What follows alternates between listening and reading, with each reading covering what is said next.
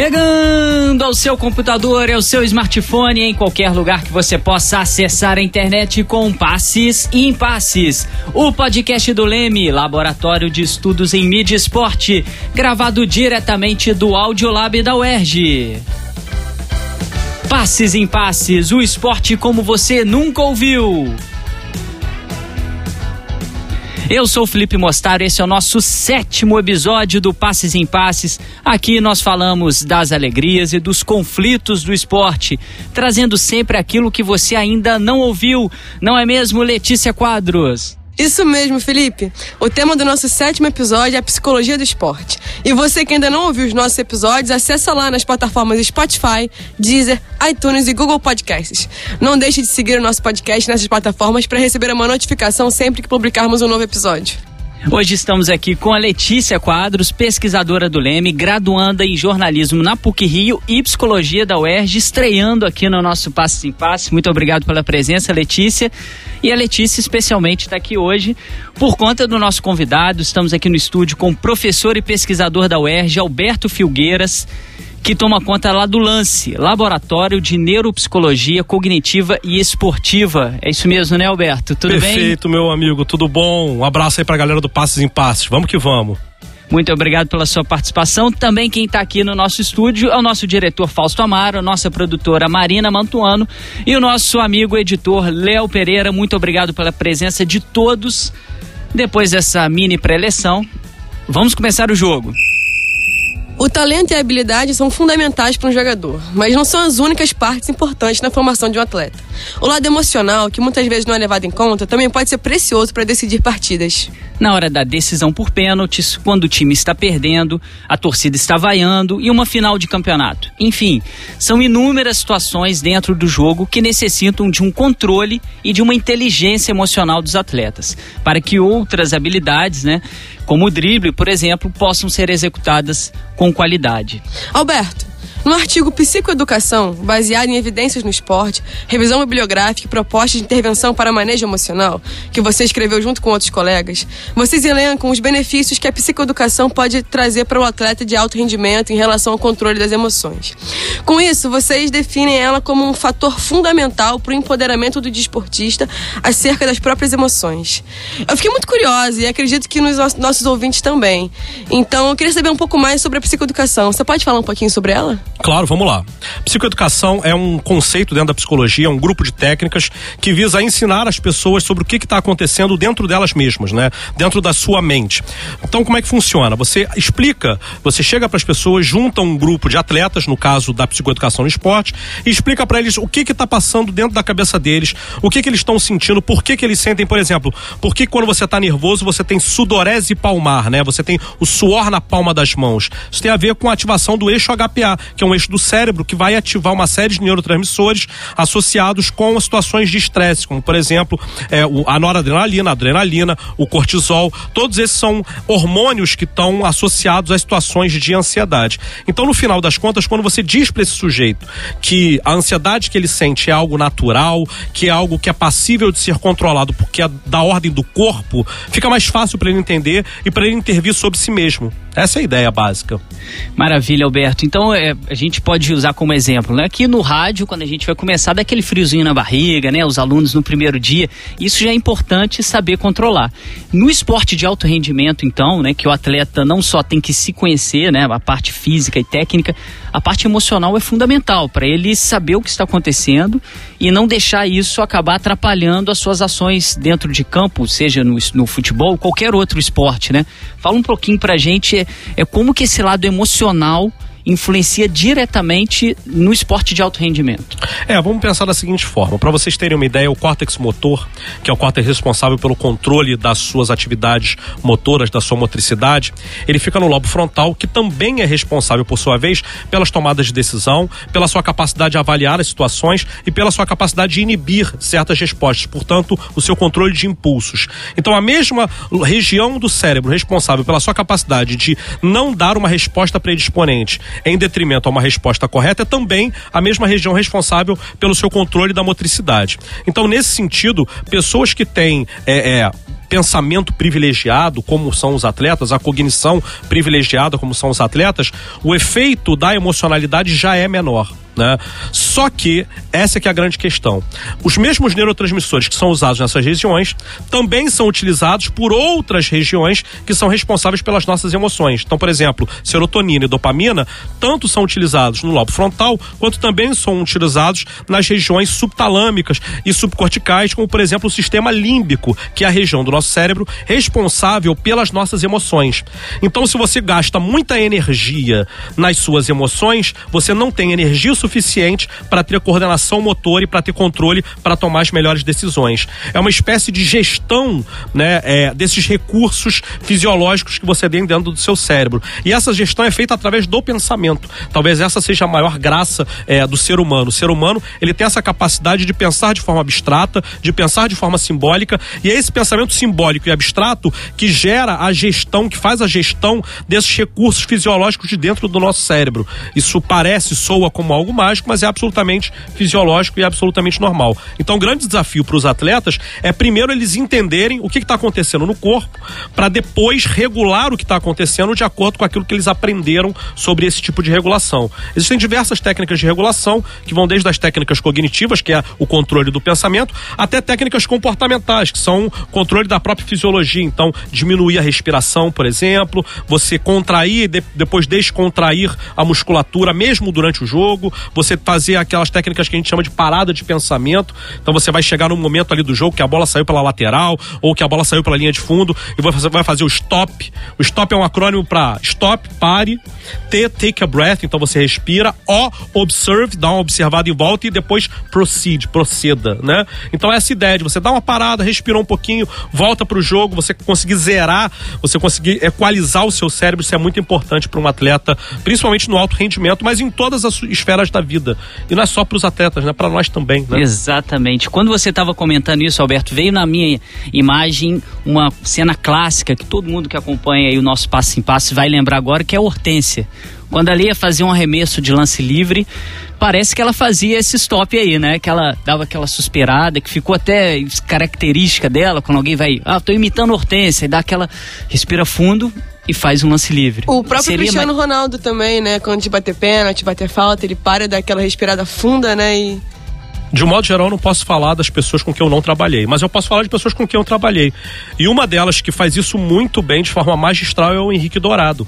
Henrique Dourado, jogador atualmente do Palmeiras, é um sujeito que ele consegue controlar muito bem no momento de bater pênalti. Tanto é que ele é um dos, dos jogadores do Brasil com melhor nível índice de aproveitamento de pênalti, né? Então ele tem aquele momento de dar uma respirada profunda, zerar e tomar sua decisão na hora que ele está se encaminhando para chutar a bola durante o pênalti, né? E o Henrique é um cara que faz isso muito bem. A maioria das pessoas, né, quando vai falar o Henrique Dourado, além de bater bem na bola, o que mais a gente escuta é a tranquilidade dele nesse momento de esperar a decisão do goleiro. Né? A gente sempre comenta isso, sempre a gente vê nos programas esportivos quando alguém vai falar por que, que o Henrique Dourado bate tão bem. Né? É essa tranquilidade. E a gente vê isso é, em alguns atletas, a gente tem aquele estereótipo de dizer que fulano é muito bom de bola, mas não teve cabeça para seguir na carreira, não teve um controle emocional no momento correto. É, você já estava comentando antes que é possível a pessoa treinar isso ao longo do tempo, né? E você poderia falar um pouquinho para a gente como é feito esse trabalho nos clubes, né? Nesses atletas que você já, já trabalhou, como que isso é construído no dia a dia? Porque também não é uma coisa de um dia para o outro, né? A pessoa vai lá, aprendi, agora controlo minhas emoções. Porque um jogo de futebol é uma complexidade de, de interações que você está tendo ali a todo momento. Imagina o cérebro do jogador como que fica, né? No nosso terceiro episódio veio um, um professor da CBF de técnicos e ele fez um comparativo que na Copa de 70 os jogadores tomavam mil decisões por jogo. Essa é a última Copa era questão de 5 mil decisões. Então, estar preparado emocionalmente para isso é fundamental, né, Alberto? É, não só preparado emocionalmente, como cognitivamente também, né? Tem, então, tem um aspecto cognitivo, um aspecto emocional, é, tem as valências comportamentais que também são necessárias serem treinadas, né? Além das valências técnicas, táticas, enfim. Então, a verdade é que existe uma, uma, uma grande quantidade de possibilidades e de variáveis que influenciam o futebol e considerando também que o futebol é um esporte caótico, né? Caótico no sentido de que ele é imprevisível mesmo. De todos os esportes, ele é o mais imprevisível, né? Ele é o único esporte que você tem que percorrer uma quantidade gigantesca de espaço e além dessa quantidade gigantesca de espaço, você tem é, um, um, um alvo muito reduzido e para piorar, você ainda coloca um sujeito para impedir que a bola entre no alvo, né? Enfim, então você vê no, no, futsal, por exemplo, o campo é bem reduzido e o gol, proporcionalmente à linha de fundo, é muito maior em relação ao futebol tradicional. Mesma coisa no polo aquático, no handball, que são esportes que têm as mesmas características do futebol.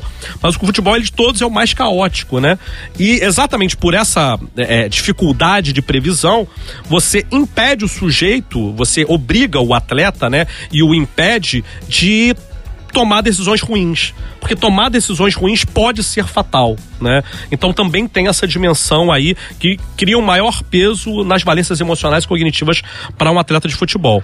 É, do ponto de vista dos clubes, a gente sabe, por exemplo, que atualmente na, na Série A, somente seis dos 20 times da Série A têm psicólogos no seu futebol profissional, né? Aqui no Rio, nós somos é, é, é agraciados com três psicólogos nos quatro grandes clubes do Rio de Janeiro.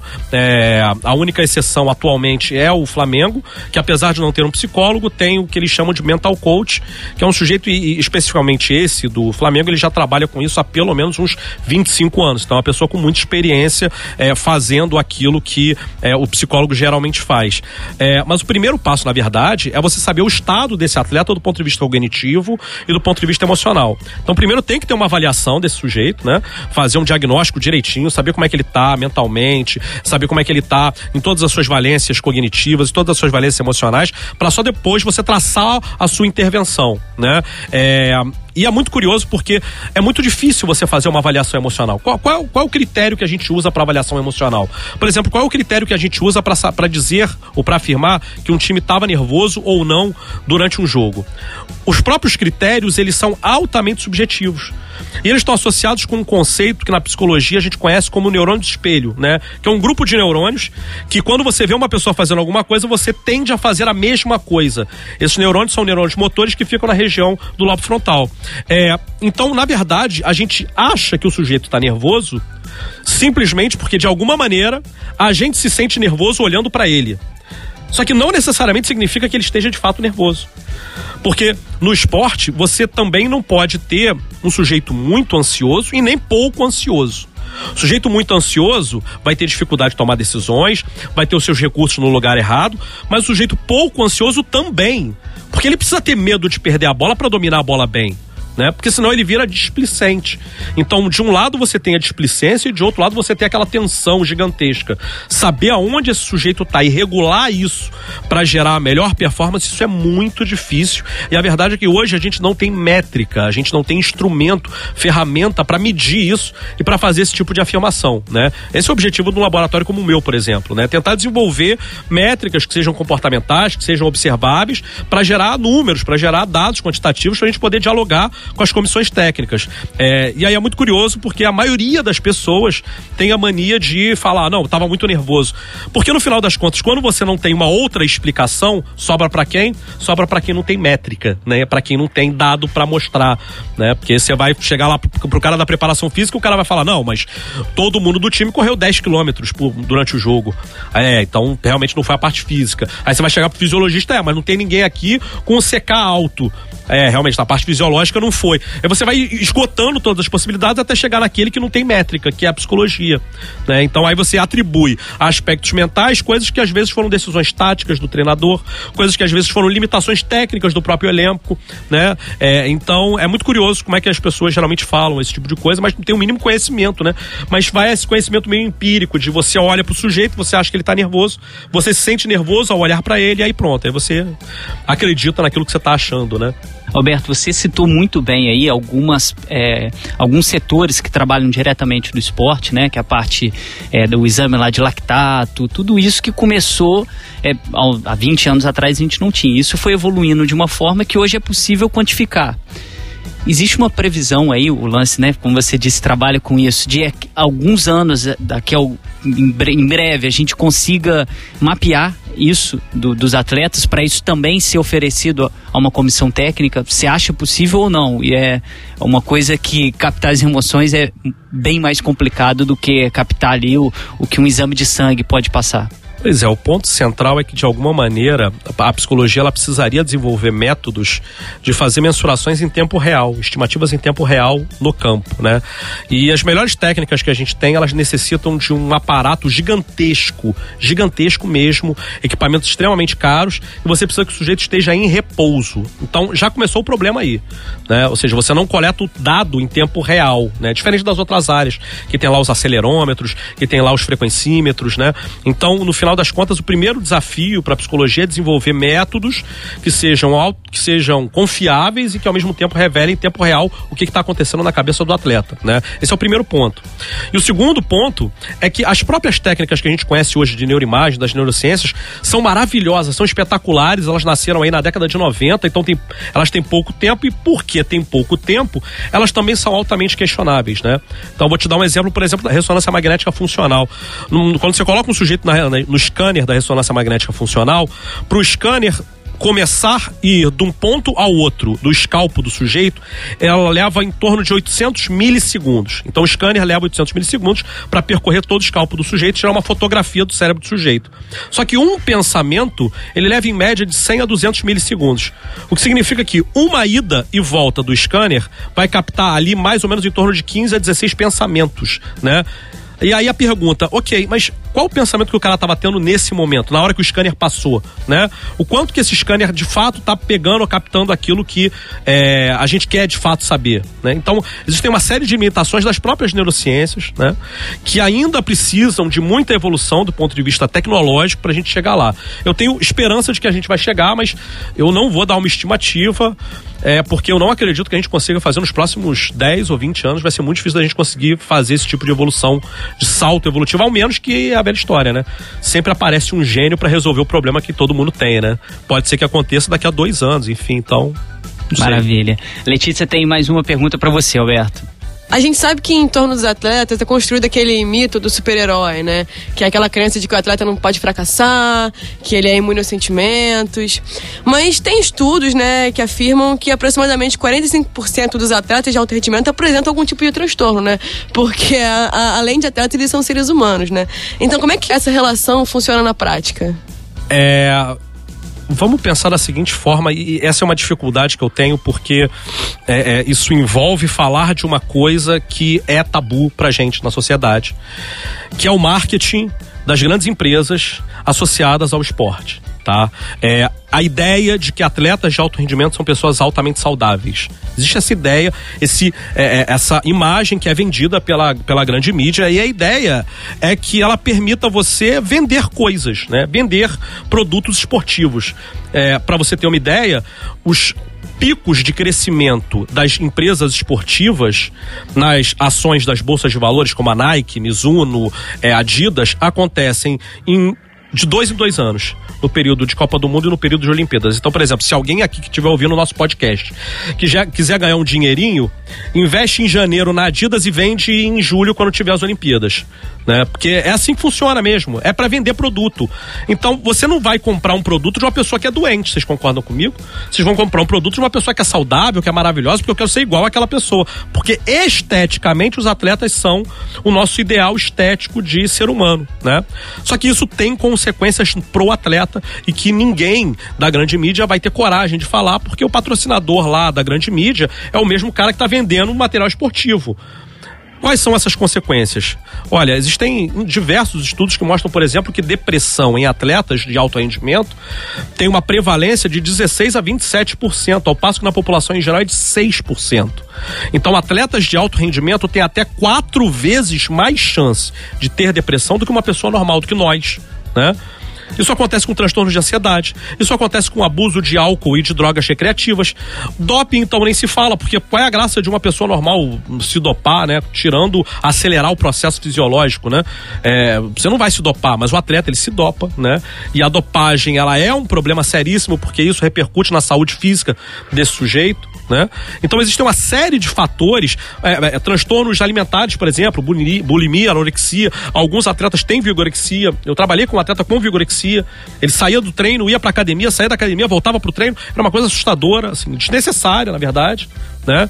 É, então você tem uma série de transtornos aí que estão associados à imagem, associados ao nível de pressão que esses sujeitos sofrem, que faz com que atletas de alto rendimento estejam, na verdade, numa população de risco para a saúde mental. Então, é, existe um projeto de lei né, que está no Senado, está tá na Câmara dos Deputados atualmente, que é de obrigar todos os clubes que têm atletas profissionais terem pelo menos um psicólogo. Não existe essa obrigatoriedade hoje. Né? É, só que se a gente for pensar do ponto de vista de saúde pública, isso é essencial. Porque no final das contas, esse sujeito ele precisa desse cuidado, ele precisa desse olhar mais atento por um profissional especializado e principalmente porque ele está numa posição, ele está numa profissão que é de risco, sim, à saúde dele principalmente a saúde mental, o que é muito grave, né? Enfim, e saúde mental não tem cura, né? Quer dizer, uma pessoa que tem depressão mesmo, ela não tem cura. Você diminui os sintomas, você tem remissão dos sintomas, você tem tratamento, mas cura não tem. Você não cura doença mental, né? Então, uma vez que o cara adquira, já era é crônico, é pro resto da vida. Então, sem esse profissional junto para ter esse acompanhamento, é algo muito complicado, a verdade é essa. Roberto, e a gente observa que na grande mídia se fala muito pouco, né, dessa depressão dos atletas. É possível a gente encontrar de ex-atletas. Aí vão, aí eles vão lá fazer uma reportagem, fulano que foi artilheiro do time tal e hoje tem, passa por esse problema, isso, isso, aquilo, como se fosse um, uma, um efeito apenas é, do fim da carreira né, do jogador como atleta profissional. E você está elencando muito bem que essa doença começa bem antes e obviamente que depois que a pessoa perde, né, outro, outros, vamos dizer assim, outros é, sustentáculos que ele tinha ali na, na sua carreira, que é o, o clube, é, que é a, a chamada fama isso acaba desabrochando, acaba sendo mais evidente. Mas isso já pode ter começado lá antes, né? No, no meio da sua carreira. Tem um, um estudo que eu acho muito legal. É, foi um estudo realizado pela Universidade da Califórnia. Os caras acompanharam atletas femininas, só atleta do naipe feminino, é, ao longo do seu desenvolvimento de carreira, a partir dos 17 anos de idade, quando elas, quando elas entraram no college. Né? Então, ela, aos 17 anos elas entraram no college.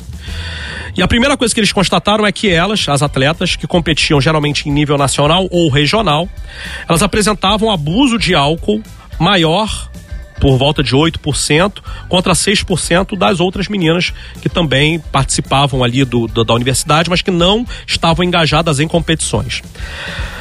Só que eles fizeram acompanhamento longitudinal. Então, na medida em que essas meninas transitavam da carreira nacional para competições internacionais, elas também transitavam do abuso de álcool para abuso de outras drogas, como por exemplo a maconha, mas principalmente cocaína e heroína. Então o que eu estou afirmando aqui é o seguinte: na medida em que você vai aumentando o nível de competitividade, na medida que você vai aumentando o nível de estresse e demanda, a consequência é que esses indivíduos se adoeçam cada vez mais. E eu estou falando de um país que tem muitos psicólogos do esporte trabalhando diretamente com os atletas. A verdade é que aqui no Brasil a gente não faz ideia do tamanho do estrago que a gente faz nesses sujeitos, né? É, a gente consegue segurar um pouco a onda porque existem psicólogos e a Lei Pelé estabelece isso. Tem que ter psicólogo em todas as bases, todas as categorias de base, na formação de todos os clubes em formação, né? Mas aí tem um outro problema. Você tem um psicólogo, porque está na lei, não diz quantos psicólogos tem que ter, você tem um psicólogo para 800 atletas, 900 atletas. O cara não dá conta, é óbvio que ele não vai dar conta, né? É óbvio que ele não vai conseguir monitorar todo mundo, saber se está todo mundo bem, né? Então a gente não tem ideia do tamanho do estrago que a gente está fazendo nos atletas, mas o fato é que na medida em que eles vão se aproximando do profissionalismo, é, eles também vão se afundando do ponto de vista de saúde mental, né? Você tem aí é literalmente isso, um para dois um a cada dois atletas de alto rendimento tem algum tipo de transtorno mental que certamente acarreta em problemas não só de saúde mental, mas também saúde física e obviamente no sua performance, no seu rendimento, né? Certamente a gente tem esse problema, é um problema latente que ninguém sabe, que está escondido, que as pessoas não falam porque é tabu, né? E de alguma maneira, e é muito curioso porque assim, também tem isso, né? O esporte é um ambiente muito machista, muito machista, né? Então tem aquela história de que é, a saúde mental feminiza o sujeito, né? No sentido de que, ah, não, isso aí é coisa de frutinha, isso aí é coisa. Né? Então tem essas, essas idiosincrasias dos gestores esportivos, que geralmente são pessoas mais velhas, pessoas com cabeça mais fechada. Então são poucos os gestores esportivos que têm essa mentalidade e atentos para cuidar desse aspecto nos seus atletas. O é, que, que você acha que pode ser feito, de repente, para esse quadro mudar, assim? Porque não é interessante para mídia e nem é interessante para atleta, né? É, se de repente, se os psicólogos estivessem desde o início das categorias base, porque os jogadores, eles são colocados nas escolas de futebol desde muito pequenos, né? Você tem categoria baby, mas a, a psicologia, assim, se de repente ela viesse desenvolvendo essas valências desde essas categorias, você acha que a gente poderia ter um quadro diferente? Eu acho difícil, confesso. Porque no final das contas, as psicopatologias que acarretam esse tipo de consequência nos atletas são psicopatologias que começam a aparecer principalmente na transição das categorias de base para o profissional. Então, ao longo da categoria de base, os psicólogos do esporte que estão lá, né, na, na grande maioria do, do, dos clubes, se você é clube de formação, necessariamente você tem que ter psicólogo do esporte, é obrigatório. Então esses psicólogos eles estão lá tentando trabalhar essas valências, né? Eles estão lá no dia a dia tentando fazer isso. Então de alguma forma você consiga, consegue segurar a onda. Mas no momento mais importante que é a profissionalização, você não tem o profissional lá né? E aí é a hora que estoura tudo porque o sujeito vai é, vai ser o empresário que vai querer dar conselho, é a família que vai querer dar conselho, e se o conselho fosse, fosse bom, a gente vendia e não dava, né? Você precisa de um profissional capacitado que saiba lidar com esses problemas da ordem mental, da ordem da, da, da mente humana, né? É, e eu acho difícil que a gente consiga construir isso é, em pouco tempo, porque existem diversos problemas em relação ao estigma que a própria psicologia, enquanto área do conhecimento, enquanto área da ciência, tem, né? É muito comum, e é a coisa mais comum do universo, você chegar num clube, numa instituição, se apresentado, olha, esse aqui é o psicólogo. A primeira coisa que todo mundo fala, parece que é uma. Olha, fulano é maluco, hein? Cuida dele, ele que precisa. Como se nós cuidássemos de malucos, né? Só que, só que assim, não é assim que a banda toca, não é assim que funciona. Né? A gente cuida da saúde mental, do bem-estar, da promoção da saúde, a gente cuida de outras questões que não só são só o maluco, né? Enfim, é, então esse é um problema que a gente vive, é um problema social, é um problema de estigma, de estereótipo, e é muito aos poucos que a gente vai conseguir o nosso espaço, né? Mas é, é com bastante paciência e com muito trabalho sério. Essa talvez seja um outro desafio, enfim, mas é muito trabalho sério nesse sentido. É, esse estereótipo aí vem desde o primeiro psicólogo que a seleção brasileira teve, que foi o João Carvalhais, lá na Copa de 1958 que por algum, ou, alguns diagnósticos que ele fez do elenco, ele acabou sendo estereotipado, né? O cara que falou que o Garrincha não poderia jogar, que o Pelé era muito infantil, né? Um garoto com 17 anos. Então ajuda, a, a imprensa ajuda demais a reforçar esse estereótipo de, ah, é um cara que está aqui, mas é, não tem uma importância tão grande como um preparador físico, como um técnico, por exemplo. E aqui a gente está constatando isso no nosso programa de hoje, que é tão importante quanto. Não adianta o cara estar tá bem preparado fisicamente, taticamente perfeito, se o emocional dele tá lá embaixo, ele não vai conseguir executar. E não só emocional, é muito curioso porque eu, eu, vejo muitas palestras de colegas da educação física, né? E eles costumam dizer o seguinte: que você tem cinco grandes fases é, na hora do sujeito tomar uma decisão dentro do campo. A primeira é a percepção, né? Então a percepção geral, percepção espacial, onde ele está no campo, enfim. A segunda é a decisão, ou seja, para onde eu vou dar o passe né? Para onde eu vou executar o passe, se eu vou dar um chute, o que, que eu vou fazer, se eu vou tentar um drible, a decisão. O segundo ponto é essa decisão. O terceiro ponto é a execução em si da decisão que ele tomou. Essa é estritamente técnica, ela é motora. O cara vai lá e vai executar. Depois ele vai fazer uma reavaliação da qualidade daquilo que ele fez, para ver se estava certo ou não. E no final ele vai tomar outra decisão, que é o que, que eu preciso fazer a partir de agora? Eu preciso me movimentar para frente ou eu preciso recompor, né? De todos esses aspectos, o único que eu falei que é estritamente motor e técnico é a execução do movimento. O resto, todas as valências são mentais. Então, o que eu estou afirmando aqui é que 80% de tudo que um jogador de futebol faz é mental. E, no entanto, a gente tem em todos os clubes quatro vezes mais preparadores físicos e fisiologistas do que psicólogos. Então, assim, a conta está muito errada. Né? É, e eu dou como exemplo a Alemanha, que veio aqui na nossa casa, e sentou o pau na gente. Né? Ela trouxe para cá, para o Brasil, 13 psicólogos na sua comissão técnica. 13. Né? No Brasil não tem nenhum psicólogo na comissão técnica. Isso é muito assustador e sintomático de alguma coisa que eu não sei exatamente o que, que é, mas aí fica para o nosso, nosso ouvinte aí chegar às suas conclusões. Para falar com a gente agora um pouco mais sobre a importância do acompanhamento psicológico em todas as etapas da formação de um atleta, vamos chamar agora por telefone a Maíra Ruas, psicóloga do Vasco da Gama. Olá, Maíra, seja muito bem-vinda aqui ao nosso Passes em Passes. Para começar, é, conta pra gente um pouquinho da sua rotina de trabalho, como que é, é essa parte psicológica impacta diretamente na rotina dos atletas do Vasco da Gama. Olá, meu nome é Maíra Ruas Justo, eu sou psicóloga clínica e do esporte para alto desempenho. É, trabalho nessa área há 16 anos. Já trabalhei em diversos clubes de futebol, dentre categorias de base, e já estou há 10 anos no futebol profissional. É, atualmente eu estou no Vasco da Gama e trabalho também com o vôlei de praia. É, nós conquistamos a medalha de prata Agatha e Bárbara Seixas em 2016 e agora eu tô com a equipe Bruno Schmidt e Evandro Júnior para Tóquio 2020 e estou no Vasco da Gama, no futebol profissional e coordeno as categorias de base. Bom, a psicologia ela impacta na rotina dos atletas a partir do momento que o atleta percebe que ele tem um ganho com isso no desempenho dele. Então, cabe muita função do psicólogo entender o código daquela modalidade, como que ele vai introduzir o trabalho para que o atleta ele agregue e ele consiga sair de uma ansiedade, que ele consiga aumentar o nível de concentração dele, o nível de cognição. E aí você vai entrando nessa rotina dos atletas com um planejamento de trabalho da mesma forma que tem um preparador físico, um fisioterapeuta e assim por diante. Então é fundamental que o psicólogo ele saiba entrar nesse meio, porque a diferença de um psicólogo clínico é que o psicólogo clínico a demanda vem até ele e no do esporte não. Você vai conquistar esse trabalho, você vai conquistar mostrando esse resultado. Conquistar não quer dizer puxar saco, é assim com o trabalho o atleta ele percebe, então ele mesmo vai fazer questão de entrar na rotina de treino dele para atingir a melhor performance. Os objetivos gerais da psicologia do esporte são otimização do rendimento, promoção da saúde mental, reabilitação, saúde e bem-estar social e a formação.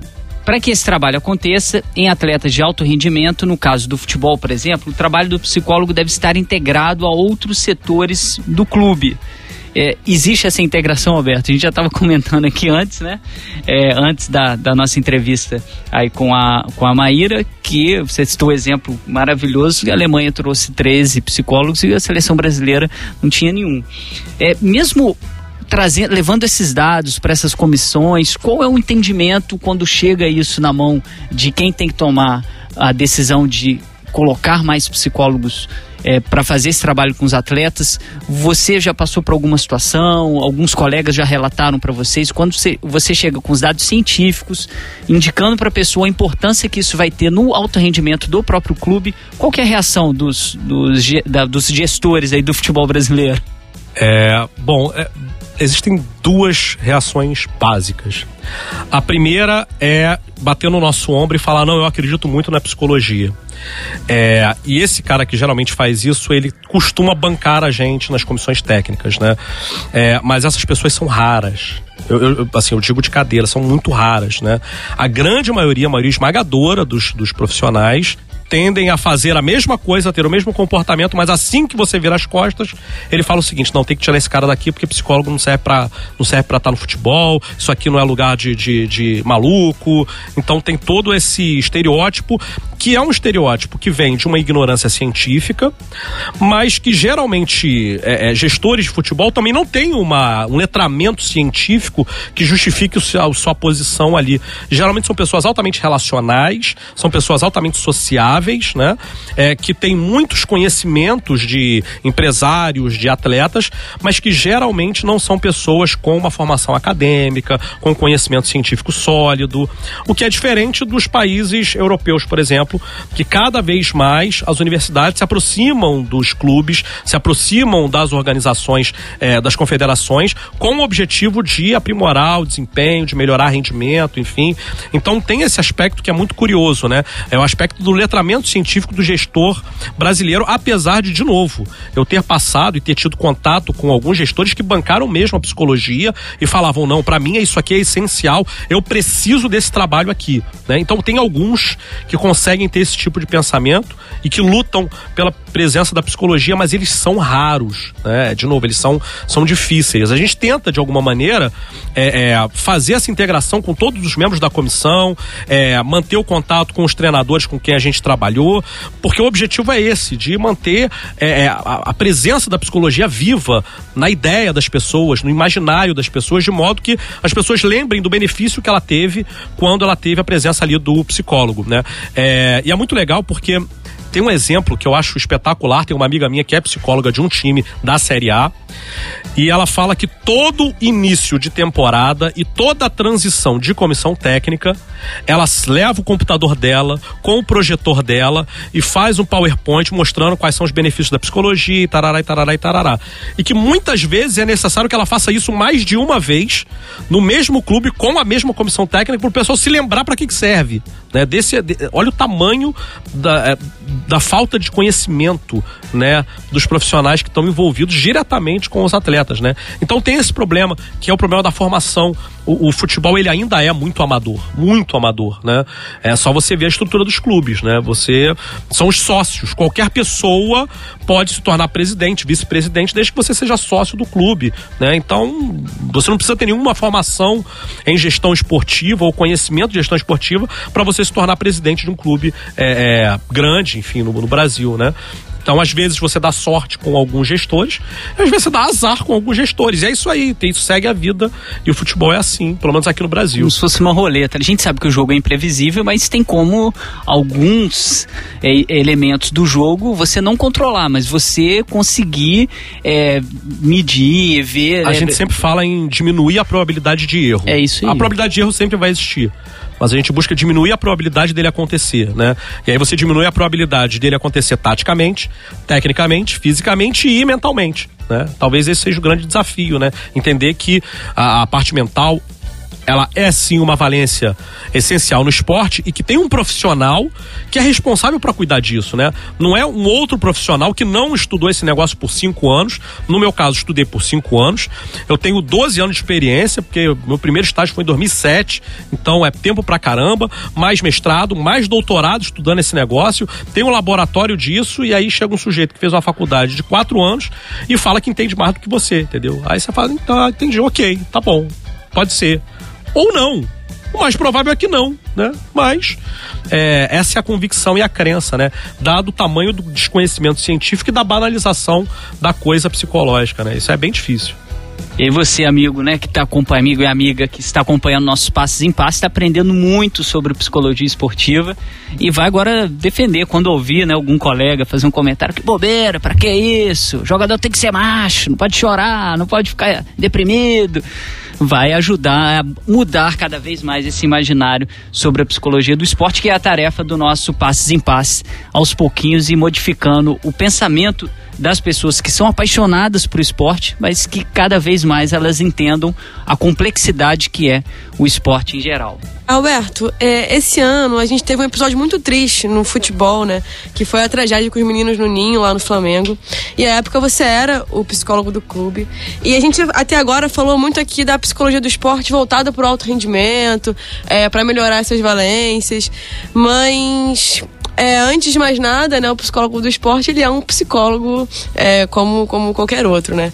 Então, é, o psicólogo tem que estar preparado para qualquer situação, né? Você pode contar um pouco pra gente como foi essa experiência? De um modo geral, a gente tem que estar preparado para qualquer situação. Apesar de que há situações que ninguém consegue se preparar para, né? Foi o caso da, do, da tragédia do Ninho.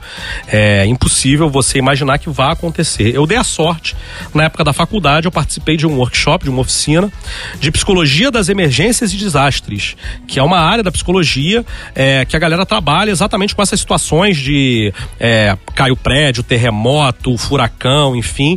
E eu tive essa oportunidade, participar participar do workshop, entender mais ou menos como é que funciona. É, mas a gente nunca acha que vai usar esse negócio para nada, né? Até um belo dia que eu me vi na situação de ter que usar isso para muita coisa, né? Para fazer o acolhimento, para fazer o que a gente chama de primeiros socorros psicológicos. É, foi uma situação extremamente difícil, complicada. É, eu confesso que eu ainda é, guardo em mim algumas cicatrizes da situação toda, né, do, da história toda, mas eu acho que todo psicólogo ele precisa estar preparado para esse tipo de coisa que pode acontecer, pode vir a acontecer.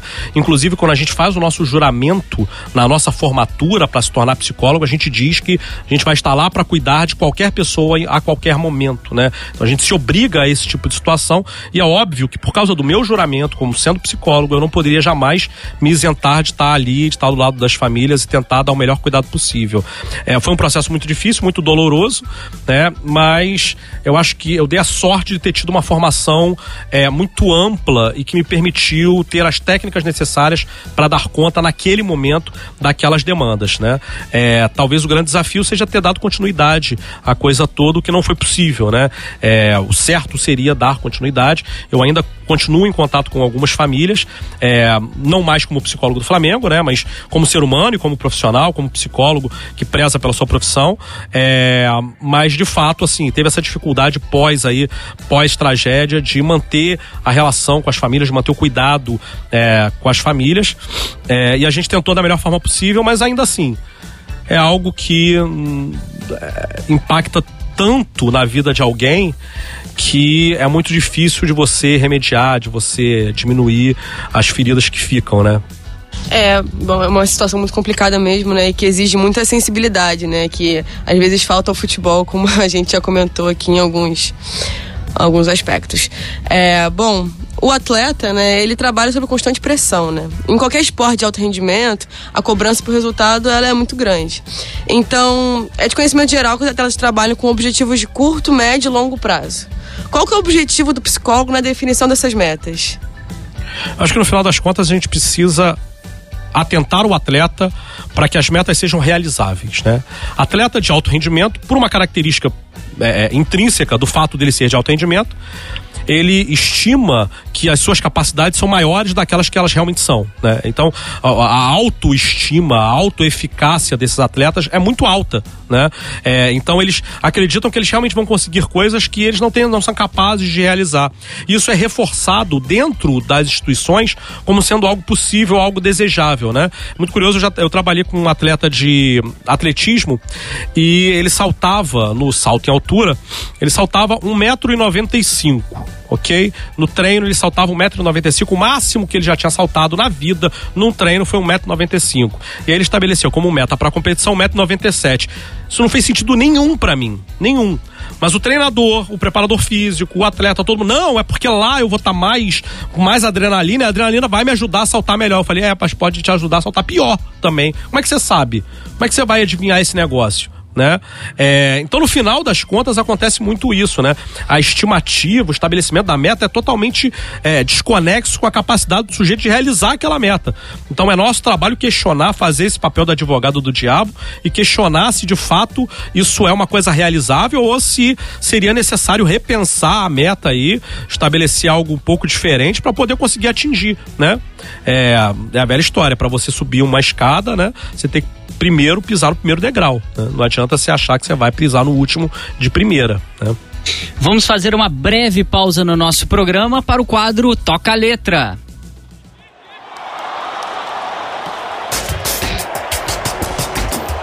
A música de hoje, Deixa a Vida Me Levar, foi escrita por Serginho Meriti e Eri do Caos e é considerado um marco na carreira de Zeca Pagodinho.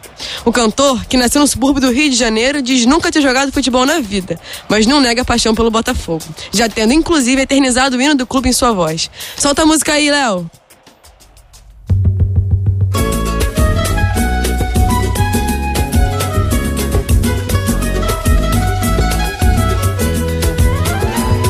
Eu já passei quase tudo nessa vida.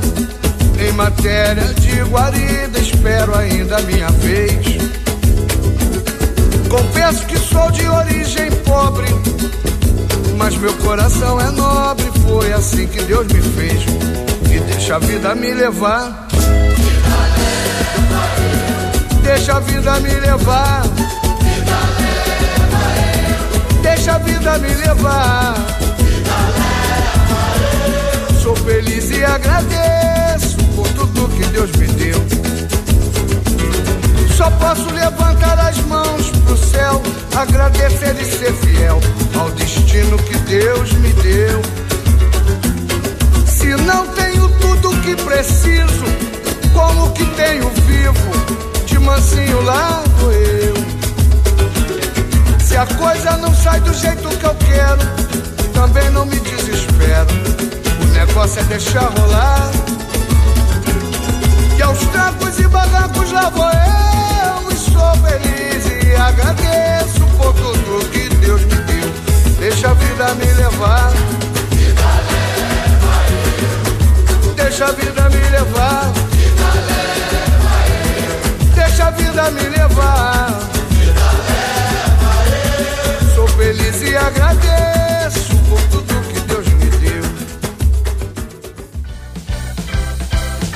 A canção, que em princípio nada tem a ver com futebol, foi escolhida pelos jogadores da seleção brasileira como um hino da Copa de 2002. A música ficou conhecida como Samba do Penta e ficou marcada também na memória e nos corações dos brasileiros. Durante as comemorações, rendeu ao Zeca Pagodinho uma homenagem e o convite para desfilar no carro junto com os jogadores. Os jogadores cantavam essa música nos dias de folga e durante o trajeto até o estádio. Além disso, o técnico da seleção na época, o Filipão, afirmou ter usado a canção durante a preleção dos jogos da segunda fase para motivar os atletas. Essa é uma boa estratégia, Alberto? Depende. A verdade é que você precisa conhecer muito bem o seu elenco para saber o que, realmente motiva uma pessoa ou não. E ao mesmo tempo, o melhor, a melhor forma de motivar alguém vem de dentro dessa pessoa, vem dos valores, das suas convicções, da sua vontade de vencer. Então, a melhor motivação é aquela motivação que a gente chama de intrínseca, ela vem de dentro, né? Qualquer motivação externa, é, o elogio do, do treinador, uma música que deixa o sujeito mais emocionado, são motivações secundárias. Se esse indivíduo não estiver internamente motivado, não adianta você levar o maior motivador do universo, você botar o sujeito para fazer uma catarse gigantesca, você pode levar o Papa para rezar uma missa na cabeça do atleta, que não vai adiantar. Então é muito importante que, em primeiro lugar, o sujeito acredite e queira fazer aquela coisa. Depois você pode adicionar algum tempero, que é o que geralmente o pessoal faz quando faz esse tipo de palestra, esse tipo de intervenção. Agora, o mais curioso é que as pessoas só se lembram de quando esses troços funcionaram. Porque quando eles não funcionaram, ninguém lembra, ninguém fala de quando não funcionaram. E aí eu me permito contar uma história aqui é, de uma situação que aconteceu. É, ninguém me avisou nada, eu era psicólogo na época, ninguém me avisou absolutamente nada. E fizeram aqueles vídeos motivacionais com as famílias mandando recadinho e não sei o quê. Era uma final de campeonato carioca, na base. Eu era, eu era estagiário no Flamengo, e aí, nossa, aquele vídeo e cartinha dos pais, não sei o quê, só que não me avisaram nada, né? E eu sabia que aquilo ia mexer com aqueles atletas de uma forma negativa. Resultado, nos primeiros 15 minutos a gente estava perdendo de 3 a 0. Aí vem a pergunta: perguntaram alguma coisa pro psicólogo? E aí, quando termina o jogo e eu chego pro treinador e falo: quem foi que teve essa ideia maravilhosa? Ele, não, foi o, o, o gestor que teve essa ideia, ele achou que seria legal. Eu falei: pô, mas você sabe que tem um cara aqui para trabalhar com isso? É, mas sabe como é que é, né? Você é estagiário, porque sempre tem uma desculpa, né? No final das contas, você é estagiário, a gente não queria te incomodar e não sei o que, tarará. Eu falei: é, pois é, é isso aí, esse é o resultado aí do não querer te incomodar, entendeu? Tava aqui só querendo fazer o meu trabalho. Então, é, só que ninguém conta essas histórias, né? Ninguém conta a, a, o dia que você perdeu por causa de um troço desse, né? Todo mundo conta o dia que você ganhou por causa de um troço desse. Né? É, só que eu garanto para vocês, né? Que as histórias de derrota por causa dessas intervenções é muito maior do que as histórias de sucesso mas você só vende aquilo que foi sucesso, né? Ninguém vai vender derrota, né? Alberto, em cima disso que você acabou de falar, tem é, uma confusão desses gestores aí, como esse que você citou, que achou que seria maravilhoso, de achar que psicologia é apenas motivar, é colocar um vídeo, é uma palestra e não pensar em todo o conjunto que vem por trás dessa análise? De novo, é, lembra que motivação ela é individual, né? Então você tem aí um grupo de 25, 23, 24, 25 atletas. Só que a motivação ela é individual. Ela, ela, ela não pode e não deve ser pensada para o grupo, para o coletivo. Né? Cada indivíduo se motiva de uma maneira diferente. Tem pessoas que se motivam porque a mãe está no jogo. Tem pessoas que se desmotivam porque a mãe está no jogo. Né? Então tudo depende muito do sujeito, depende do momento. E aí talvez seja a coisa mais curiosa. Né? É, alguém em algum momento inventou que intervenções catárticas que se assemelham muito a cultos religiosos, que se assemelham muito a, a, a situações de, de, de, muita relação, de muita euforia, que essas situações catásticas de alguma maneira vão mobilizar o indivíduo para jogar melhor, né? Na verdade, a única coisa que você está fazendo é aumentando o nível de ativação energética do sujeito, que pode ou não precisar de mais ativação energética. Quando ele precisa de mais ativação energética, legal, ótimo. Mas na maioria das vezes ele não precisa, porque ele já está ansioso por causa do jogo, né? Então o que você faz? Você aumenta essa mobilização, o sujeito dá tudo que ele tem nos primeiros 20 minutos e depois acaba o time, né? Aí o time cai de uma forma vertiginosa, né? É, e é muito comum os gestores, os treinadores acreditarem, eles acreditam de verdade que eles sabem o que, que, o atleta precisa. E aí existem diversos estudos na literatura científica, principalmente na área da psicologia do esporte, que fazem exatamente essa pesquisa sobre aquilo que chamam de dia de atleta-treinador. A dia de atleta-treinador é o seguinte: você chega para um atleta e pergunta, e aí, como é que foi o treino para você? Qual a nota que você se daria? Por quê? Qual a razão? E aí você chega para o treinador e faz a mesma pergunta sobre aquele atleta. Os índices de correspondência entre as respostas dos atletas e dos é, treinadores é por volta de 30% a 35%. Então é mais fácil você jogar uma moeda pro alto, dizer cara ou coroa e acertar, do que um treinador acertar aquilo que o atleta está sentindo. Né? Mesmo o treinador já tendo sido o atleta. Então, é, é, muito assustador, mas mesmo assim, se você chega a isso e leva esse dado para o treinador, o treinador ele diminui esse dado. Só que não existe um estudo, existem dezenas de estudos. E aí você leva as dezenas e o treinador certamente vai dizer que ele é a exceção à regra. Né? Certamente, né? O, o, o trabalho dele tá ali, né? É, então ele, ele se sente ameaçado por isso. Talvez o grande desafio seja ele entender que ele também tem limitações, como toda a comissão técnica tem limitações, e que tem certas coisas que ele não deve, não pode mexer.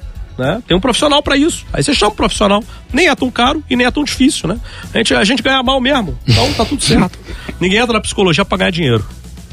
Esse é o sétimo episódio do nosso Passes em Passes, o esporte como você nunca ouviu. Compartilhe o programa com seus amigos e nos ajude a fazer o podcast. Tem alguma sugestão de pauta? Tem perguntas? Entra lá no arroba no Facebook e no Instagram e conversa com a gente.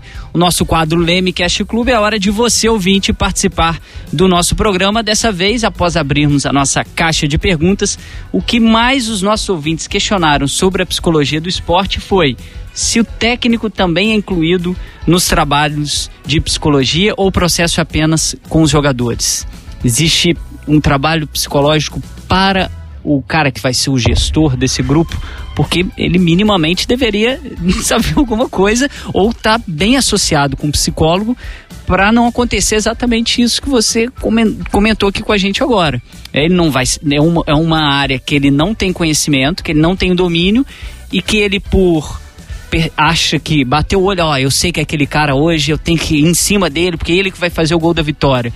Existe algum trabalho em cima disso? Ou seja, tem conhecimento tem que ter. Tem que ter, é obrigatório, assim. Não faz sentido uma pessoa se dizer psicólogo do esporte e não trabalhar com técnico, né? E eu te dou um, um, índice que é relativamente assustador, né? É, existe uma síndrome que vai entrar no próximo, no, no próximo é, manual de diagnósticos da OMS, que é a síndrome de burnout. É quando você está em tanto tempo estressado que você tem esgotamento, você não consegue sair de casa, você está mal. Você entra em burnout, você entra em queimação, esgotamento. Acabou o sujeito ali. Técnicos de futebol tem chance quatro vezes maior de, de, entrar em esgotamento do que qualquer outra pessoa no cenário esportivo, inclusive dos atletas, né? Então, o técnico de futebol ele está mais exposto à síndrome de burnout do que qualquer outra pessoa dentro do esporte, quatro vezes mais. Então, se não tiver alguém para estar tá ali do lado, né, e para dar o acolhimento para esse profissional, esse profissional vai ficar mal, né? Ele vai, enfim, ele vai se afundar, é inevitável, ele vai se esgotar. Acaba sendo uma consequência natural do trabalho do treinador de futebol. Os treinadores de futebol eles trabalham em média 16 horas por dia. Eu não estou exagerando aqui. Eu cansei de chegar seis, sete horas é, no Flamengo e o meu treinador já estava lá, sentado, trabalhando. Só que ele sai às 10 horas da noite, 11 horas da noite. Né? Então, eles trabalham muito, eles trabalham de forma muito intensa. O volume de trabalho deles é muito grande. E a consequência disso é que, de alguma maneira, esses indivíduos eles ficam numa situação de demanda mesmo. Eles precisam desse cuidado. E aí, o psicólogo do esporte é o cara que vai lá para dar esse cuidado, para dar esse suporte, para dar esse alicerce, né? É a velha história. Alguém tem que cuidar de quem cuida de todo mundo, né? Não dá para ser sozinho. Então, é muito importante para o psicólogo do esporte trabalhar com a comissão técnica inteira. E a comissão técnica inteira mesmo. Porque de vez em quando é o preparador físico que está na reta, de vez em quando é o nutricionista que está na reta, de vez em quando. Então, todo mundo ali dentro do, do, da comissão técnica, em algum momento, é questionado e essas pessoas precisam desse acolhimento. E o psicólogo do esporte tem que estar tá ali junto da comissão, não só instruindo, educando sobre como lidar com os atletas, mas também instruindo e educando para como lidar consigo mesmo, né? Isso é extremamente importante. Eu acho que isso é um ponto importantíssimo. Então, os nossos ouvintes aí curiosíssimo sobre esse assunto. Daqui a pouquinho a gente vai chegar no quadro Ondas do Leme. Alberto vai citar e colocar alguns artigos, a gente vai colocar lá na, na, na, descrição. Quem quiser se aprofundar mais nesse assunto, conhecer um pouquinho mais, para entrar lá, pesquisar os próprios trabalhos lá do, do seu grupo de pesquisa, do lance. E a Letícia tem outro questionamento aí de uma de uma ouvinte do nosso podcast, não é isso? Isso. A Débora Galzis que trouxe uma pergunta muito interessante. Ela, ela coloca que dentre as pressões que o jogador sofre em campo, as vaias talvez sejam aquelas que mais mexem com os jogadores, né? Seja da torcida deles ou da torcida adversária, né? É, então, as vaias, elas podem afetar um atleta ou a equipe? Certamente. É, pensa da seguinte forma. Nós, seres humanos, somos criaturas que existimos do jeito que nós somos há pelo menos uns uns 300 mil anos, tá? Só que nós só passamos a ter civilizações como a nossa, é, regradas por leis, estabelecida com regras estabelecidas socialmente, né? É, há mais ou menos 5 a 6 mil anos. O que significa que 200, durante 295 mil anos da nossa existência enquanto espécie, a única coisa que a gente fazia era lutar uns com os outros. Era tribo contra tribo. Então se imagina da seguinte forma: se imagina você sozinho caçando, ou você com um grupo de três, quatro caçando, e vocês entram no território de uma tribo inimiga.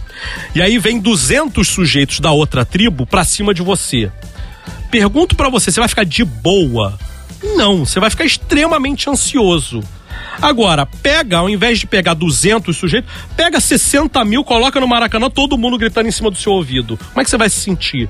Percebe? Então é óbvio que as vaias, os apupos, é, é, os xingamentos, eles chegam no atleta, eles afetam a performance desse atleta. Ele precisa estar preparado para isso? Óbvio que sim. Dá para você blindar esse sujeito dessas situações? Óbvio que não. Ele é um ser humano como outro qualquer. A menos que ele fosse capaz de colocar um tampão no ouvido para não ouvir absolutamente nada. Mas aí, se ele coloca o tampão no ouvido, ele não consegue também se comunicar com o seu próprio colega de, de, de time, né? Então, no final das contas, é, as vaias são altamente prejudiciais aos atletas e se, se uma torcida quer criticar o seu atleta, é melhor ficar quieto, fique em silêncio. Porque se vaiar, vai piorar a performance. Se ficar em silêncio, não vai nem melhorar nem piorar, né? É, existe inclusive um índice que é muito curioso, uma estatística muito curiosa, que 67% é, dos jogos são realizados em casa, a, a probabilidade 67% de você ganhar o seu jogo, né? Então, a cada três jogos que você joga em casa, dois você vai ganhar, né? Essas são as estatísticas aí da, do, que eles chamam de efeito fora e efeito casa, né? Então o efeito casa ele é muito forte, mas tudo depende do, da, da, torcida, né? Quer dizer, se você tem uma torcida que é forte, que grita muito, que canta muito e que vaia quando o adversário pega na bola, você aumenta a probabilidade do seu time ganhar. Agora, se você é uma torcida que tá com raiva do gestor, que tá com raiva do jogador, e você vaia na hora que o jogador encosta o pé na bola, aí você está aumentando a probabilidade do outro time ganhar, né? Então é uma questão estratégica da torcida. A torcida escolhe a estratégia que vai adotar. Eu quero que meu time perca, vou vaiar o meu time. Eu quero que meu time ganhe, vou vaiar o time adversário, mesmo que eu esteja perdendo. E você está adorando aí nosso programa? Já compartilhou com seus amigos no grupo de WhatsApp para todo mundo ficar sabendo um pouquinho mais sobre a psicologia no esporte? Vamos para o nosso quadro agora, Ondas do Leme.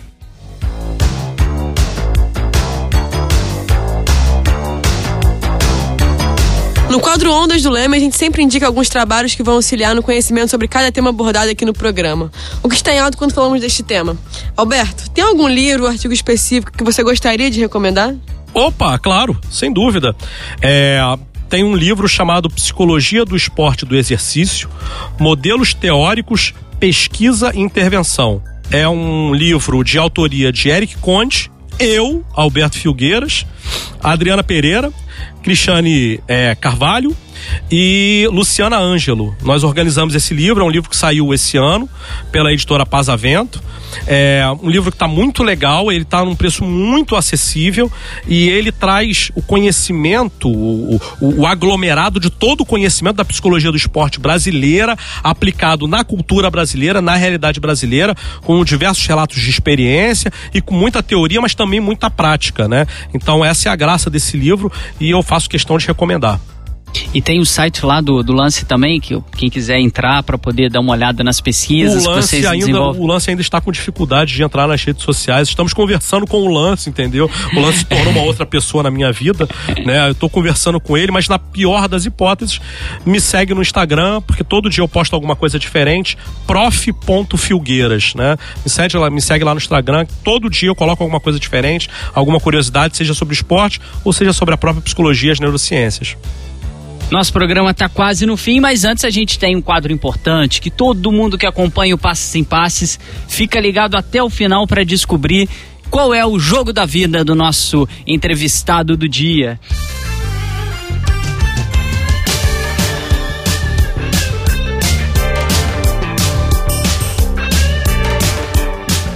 Qual jogo marcou a sua história? Em qual momento o esporte entrou na sua vida? Quando você teve certeza de que era apaixonado pelo esporte?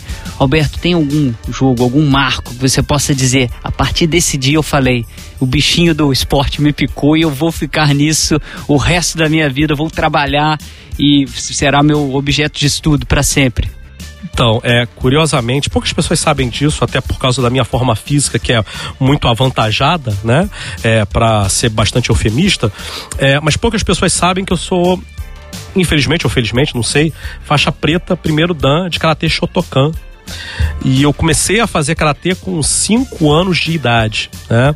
E eu tive uma lesão muito grave quando eu tinha por volta dos 20 anos ainda enquanto atleta, mas o karatê na época é um esporte muito amador, não era pouco amador, não. porque atualmente ele está um pouco amador, já está se profissionalizando, vai se tornar esporte olímpico, mas ele era muito amador, então não tinha suporte nenhum, não tinha fisioterapeuta, não tinha preparador físico, não tinha absolutamente nada. Eu tive uma distensão nas duas panturrilhas ao mesmo tempo, foi algo bem assustador, pois é, é e desde então eu não consigo mais fazer atividades de longo prazo, enfim, eu tenho dificuldade, inclusive de correr, coisas simples, eu tenho dificuldade. Mas o fato é que eu nunca mais, nunca mais, mesmo depois de ter parado de, de, de, treinar, eu nunca mais esqueci como fazer os katais. Katais são aqueles, é, aqueles movimentos ensaiados que todo karateca faz, e em cada faixa você tem um kata diferente, né? Então até hoje, se eu fecho os olhos, eu consigo imaginar exatamente os movimentos de cada kata, de cada faixa até chegar à faixa preta, né? E isso sempre me, me assustou, né? No sentido de que, poxa, eu não treino mais.